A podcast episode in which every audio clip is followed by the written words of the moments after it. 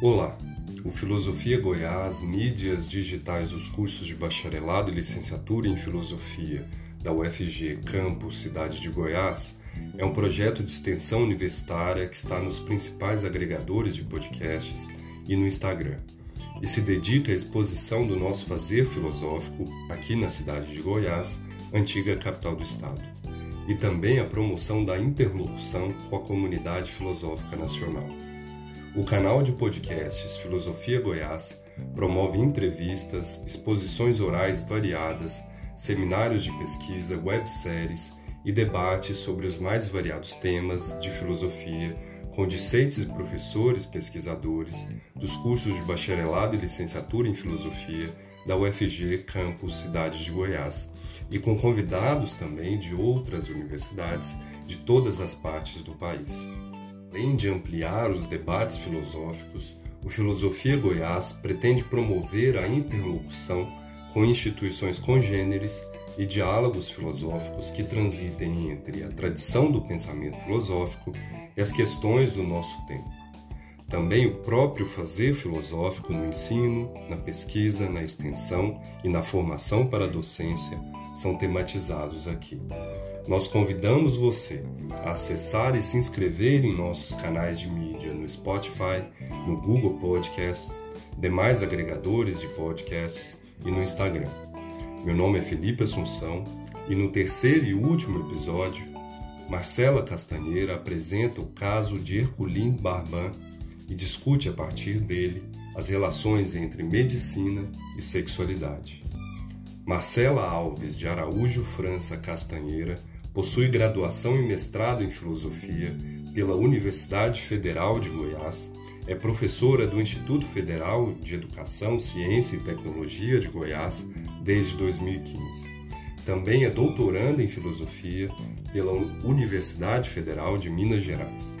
Tem experiência na área de filosofia, com ênfase em ética e filosofia política.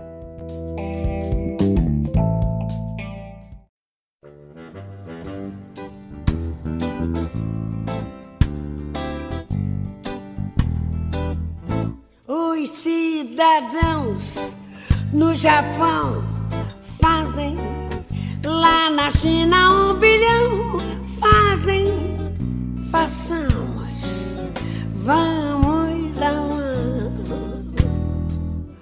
Os espanhóis, os lapões. Olá, gente. Aqui é a Marcela de novo. Para quem tem acompanhado o podcast, esse é o terceiro episódio de uma série que eu tenho que eu tô gravando sobre o pensamento de Michel Foucault. Tô tentando apresentar algumas coisas que eu tenho estudado para vocês. E no episódio de hoje eu vou fazer algo um pouco diferente do que eu fiz nos dois anteriores. Eu vou tentar fazer uma conversa mais informal Bem, eu gostaria de dizer ao ouvinte que tem sido um bom experimento gravar esses podcasts, fazer essas gravações. Para mim é uma é, é, muito inédito fazer isso. Eu nunca trabalhei com esse tipo de mídia, com esse tipo de com esse formato, né, de, de apresentação. E eu tenho experimentado novas coisas e tenho tenho gostado. Bem, o assunto que eu gostaria de tratar hoje é a sexualidade, né? Os leitores de Foucault sabem que Foucault publicou uma uma coleção né, sobre a história da sexualidade e que essa coleção possui quatro volumes. O primeiro volume foi publicado em 1976. Os dois volumes seguintes, o segundo e o terceiro, foram publicados no ano de morte de Foucault, em 1984. E o último volume, ele não foi publicado em vida, ele foi feito muito depois da morte do Foucault e ele foi publicado agora em 2018. Bem, essa coleção, ela faz, se a gente pensar do ponto de vista histórico, ela faz uma percorre, né, uma longa história que começa desde desde a Grécia antiga até a modernidade, como que a sexualidade foi pensada. Bem, meu objetivo hoje não é falar dessa coleção, entrar nas minúcias, nos conceitos, como que ela foi construída, as mudanças que acontecem entre um volume e o outro, qual é o recorte histórico de cada um dos volumes. Meu propósito é conversar sobre um outro livro que Foucault publicou e recorrer ao primeiro volume da História da Sexualidade, que tem como subtítulo A Vontade de Saber, em alguns momentos da minha fala. O livro que eu gostaria de falar um pouquinho sobre foi traduzido para o português como Herculine Barban, O Diário de um Hermafrodita. Esse livro foi publicado no ano de 1978 e ele não é exatamente um livro escrito por Foucault. É um livro que faz mais parte de um projeto que, digamos, editorial. Foucault publica esse livro com documentos que são recolhidos dos arquivos franceses. A edição brasileira desse livro ela, ela é composta por uma breve apresentação feita por Foucault, intitulado O Verdadeiro Sexo, pelo texto autobiográfico escrito pela própria Herculine, que foi intitulado Minhas Memórias, e pelo dossiê, né, os documentos em que se destacam os relatórios médicos e o registro de mudança de sexo. Além disso, nós encontramos dois textos publicados na imprensa sobre o caso da Herculine e uma novela feita por um psiquiatra alemão a propósito do caso de Herculine, uma ficção que ele faz. Bem, do que, que trata o livro, né? Trata de uma experiência de uma jovem, um jovem hermafrodita ou intersexual que viveu entre os anos de 1938 e 1968 no interior da França. Herculino foi criada durante sua infância e sua adolescência em ambientes femininos, em conventos femininos, em escolas e internatos femininos.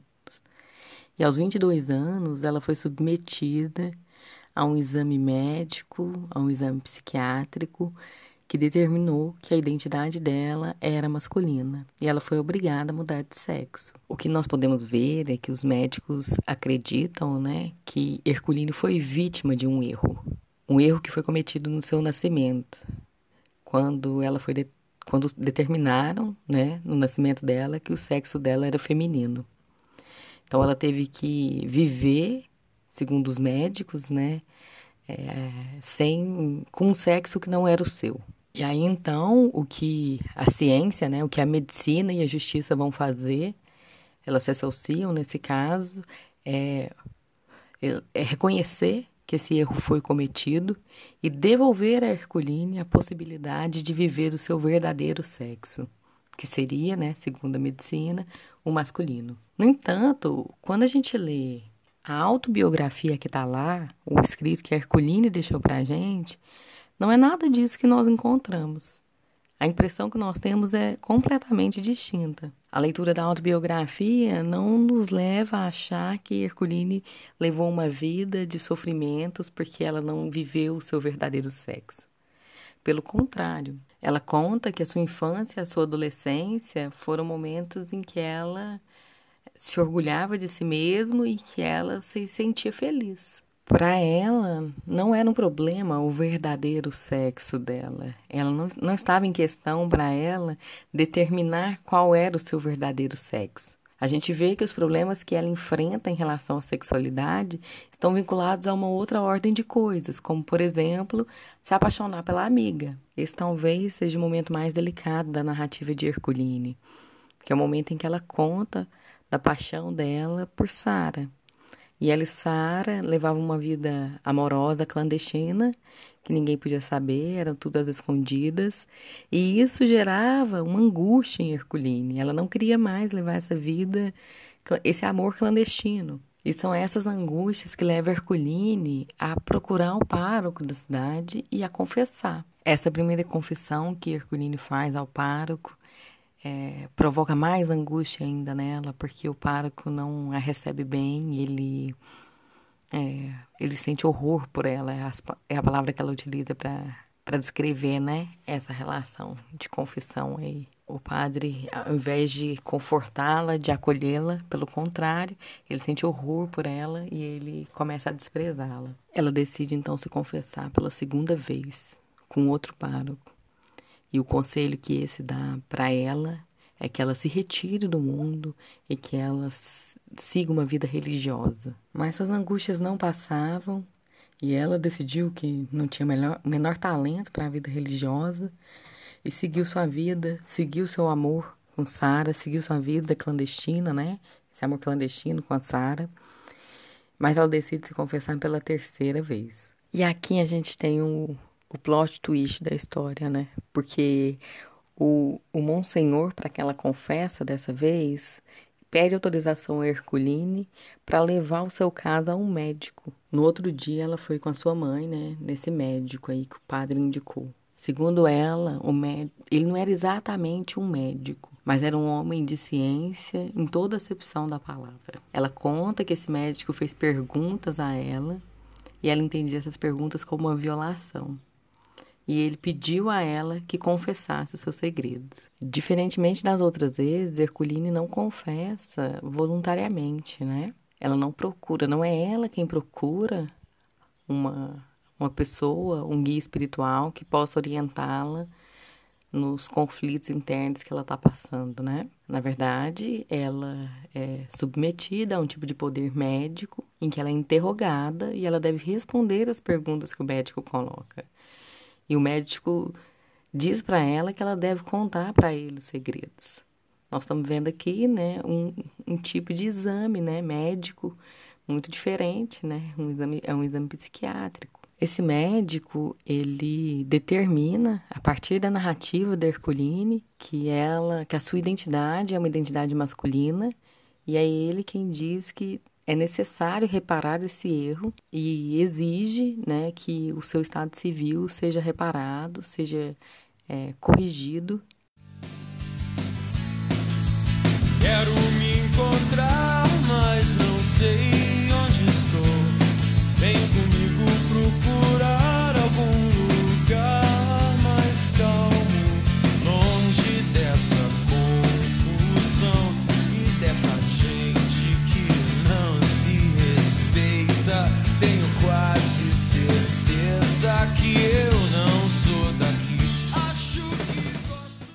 desfecho da história de Herculine, ele é um pouco inesperado, porque a partir do momento que ela é, que a sua identidade é determinada como masculina e ela tem que viver desse modo, então o nome dela muda para Abel, ela tem que se vestir como um homem, ela que sempre tinha exercido funções de professora, de camareira, é, foi colocada, né, deram para ela um emprego na, na, na linha, na construção da linha de trem, coisa que ela nunca tinha feito na vida, nunca tinha trabalhado com isso.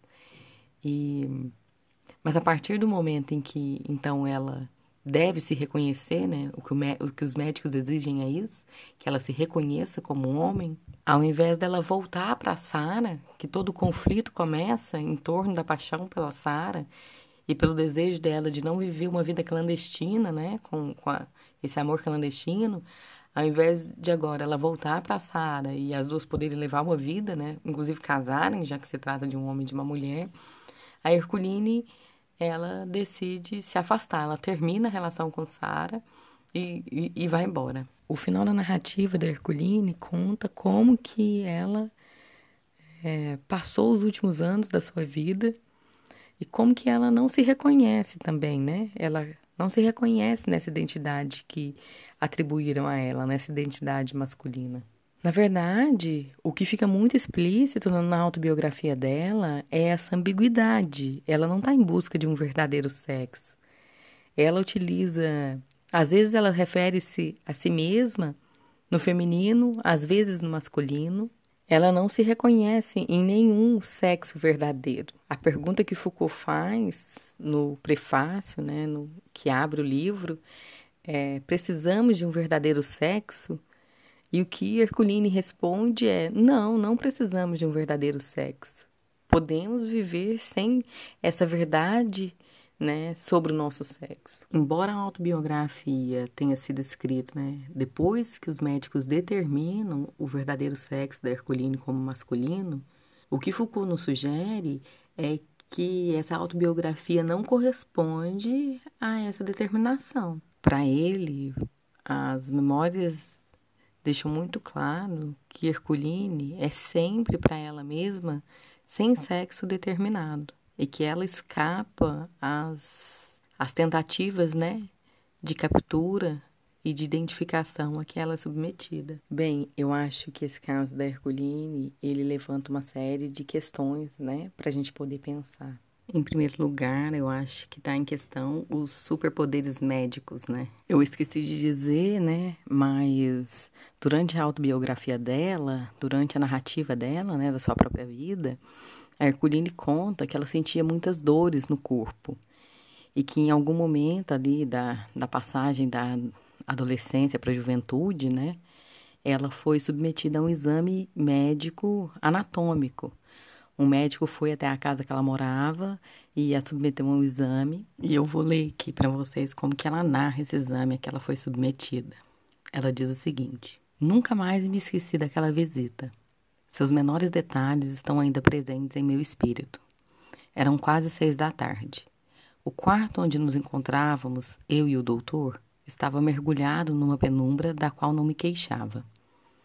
As respostas que eu dava às suas perguntas eram para ele enigmáticas, ao invés de esclarecedoras. Mas ele continuava a perguntar. Sabemos que, diante da doença, um médico goza de certos privilégios que ninguém pensa em contestar. Mas eu o ouvia suspirar, como se não estivesse satisfeito com seu exame. A senhora P estava lá, esperando uma resposta. Eu esperava também, mas com uma disposição bem diferente. De pé, ao lado da minha cama, o doutor me considerava com muita atenção. Exclamações quase inaudíveis escapavam de sua boca. Meu Deus, será que isso é possível? Compreendi por seus gestos que ele queria prolongar o exame a fim de esclarecer dúvidas. Meu, meu cobertor foi novamente levantado. Minhas roupas, desordenadamente postas, deixavam ver a parte superior do corpo. A mão do médico percorria indecisa, trêmula, até o abdômen, onde estava sediado meu mal. De tanto tocar, acabou por descobrir o lugar exato, pois dei um grito agudo, empurrando com força sua mão. Ele escorregou a mão por sob o lençol e parou no lugar sensível. Apertou-o diversas vezes, como se estivesse tentando encontrar a solução de um problema difícil. Não ficou lá e encontrou a explicação que procurava, mas era fácil de se ver que ela ultrapassava todas as suas previsões. E ela, né, confessa seu amor, né, e sua paixão pela sua amiga, por Sara, e isso também mostra como que ela estava fora de uma heteronormatividade. Uma das questões que a gente poderia pensar é como que os médicos chegaram, né, a esse ponto de ter esse poder, né, sobre os indivíduos, de determinar o seu sexo, o seu modo de vida, como ele deve se comportar, o nome que ele deve ter, quais devem ser os comportamentos sociais, o modo de se vestir, toda a vida, né, do, do indivíduo. Eu acho que uma derivação que a gente pode pensar também desses superpoderes médicos é que Herculine, ela não comete nenhum crime, ela não ofende nenhuma lei, ela não fere nada que esteja é, da ordem legal, né? Mas embora ela não não seja uma criminosa, não tenha ofendido nenhuma lei, a sua irregularidade sexual, a sua ambiguidade sexual é considerada pelos médicos algo que deve ser dissipado, que deve ser eliminado, que deve ser corrigido. Bem, está em questão, né, como que o discurso e a prática médica, né, como que a medicina se torna então a detentora da verdade sobre o sexo, né? O discurso médico, ele exige uma correspondência, né, entre o sexo e a anatomia. A verdade médica estabelece essa correspondência. E ela determina que deve haver apenas um sexo, um único sexo, que é o sexo verdadeiro.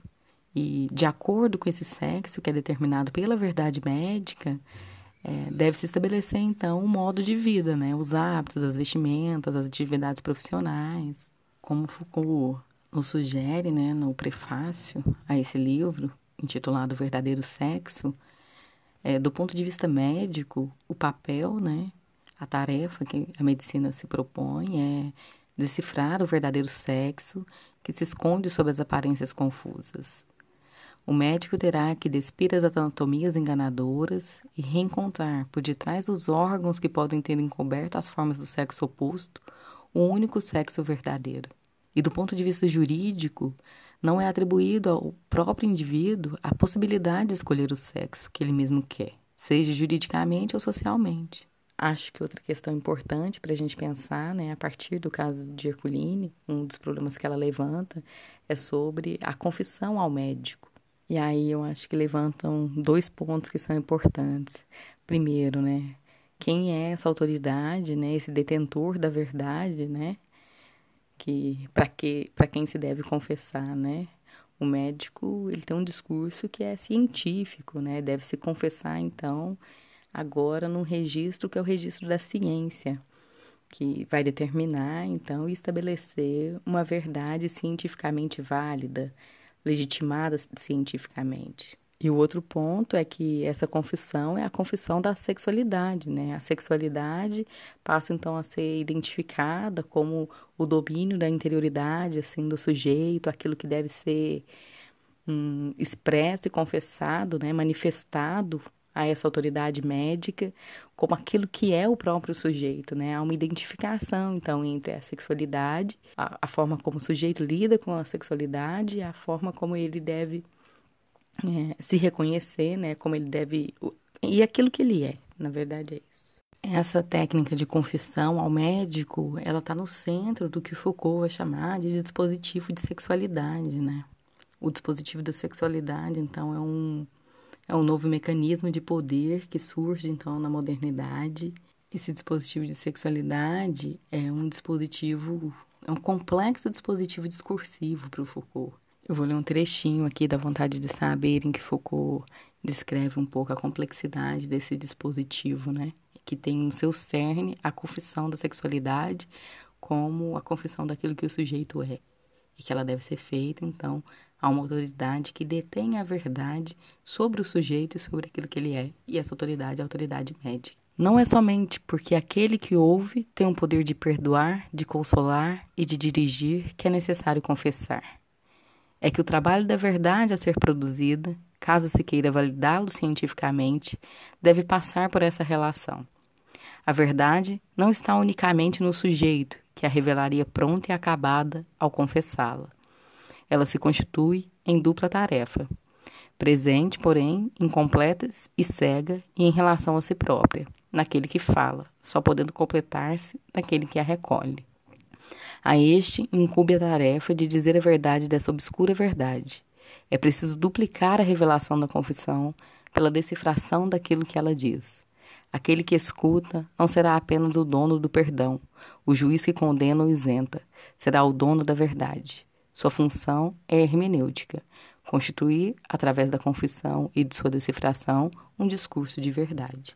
O sujeito deve, portanto, anunciar a si mesmo manifestar em discurso, né, o que acontece com si mesmo a uma autoridade médica, que é quem tem o poder de interpretar e de legitimar aquilo como verdadeiro. Bem, até agora, né, eu acho que as consequências que eu consegui levantar aqui, problematizar, né, a partir de Herculino, foram todas de como o poder médico funciona, né, sobre os, os sujeitos. Eu acho que nós também podemos problematizar o outro lado, né, como que Herculine se coloca como uma resistência a esse poder. Nesse sentido, a gente pode pensar, inclusive, como que o fato de Foucault ter recolhido esses documentos né, nos arquivos, é, na revista de higiene pública que tinha na França no século XIX, é, como que o recolhimento desses documentos, a organização deles em um livro e a publicação desse livro provocou é, alguns efeitos que foram importantes posteriormente. O caso de Herculines se tornou mais conhecido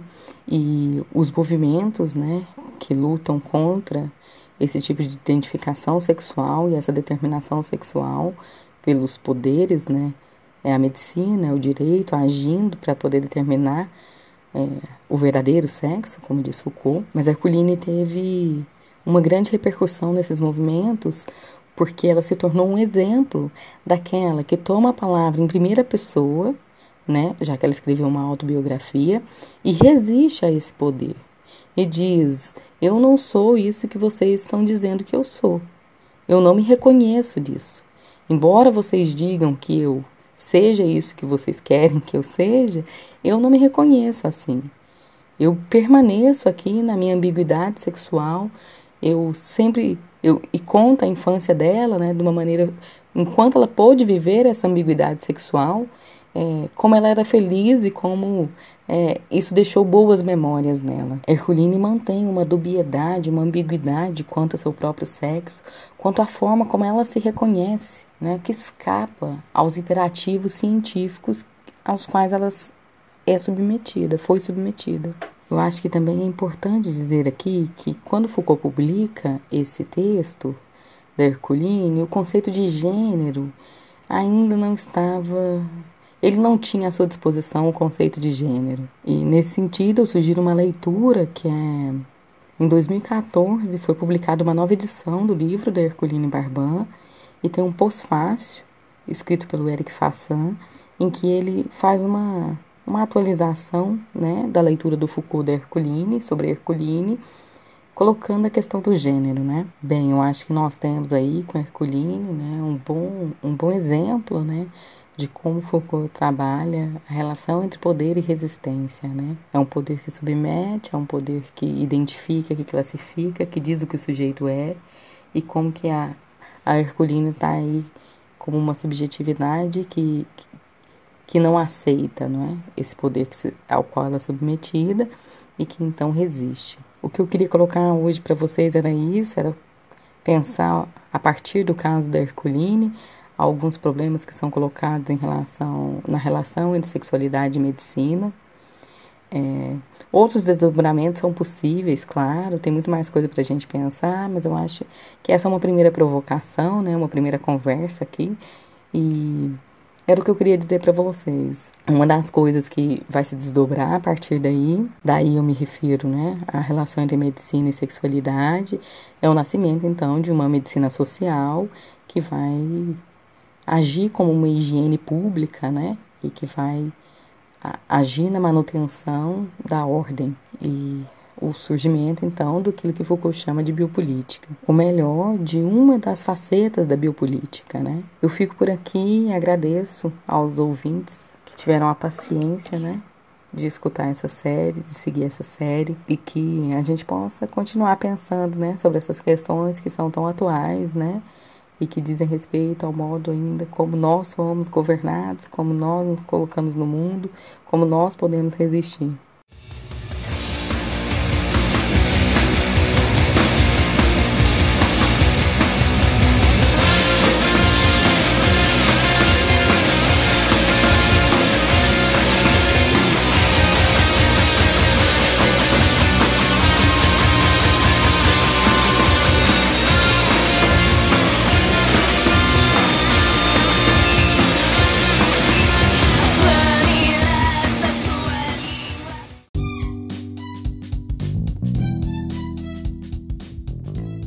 Este foi o quinquagésimo episódio do Filosofia Goiás, que compôs a terceira parte da websérie sob o título Breves Considerações sobre Medicina e Sexualidade, com a professora Marcela Castanheira. Colaboram ainda com Filosofia Goiás o professor e coordenador deste projeto de extensão, Cícero Oliveira, os professores colaboradores Felipe Assunção Martins e José Gonçalo Armirros Palácios e aluna Janaína Teodoro Oliveira, bolsista Probec UFG. Nós somos o Filosofia Goiás, uma atividade de extensão universitária ligada aos cursos de bacharelado e licenciatura em filosofia da UFG Campus Cidade de Goiás, antiga capital do estado. Além do Anchor, Spotify e Google Podcasts, você pode nos acompanhar no Instagram e entrar em contato conosco pelo e-mail filosofiargoiás.gmail.com. Assinando Filosofia Goiás nos aplicativos de podcasts, você fica sabendo de cada novo episódio. Fique com a gente e até a próxima.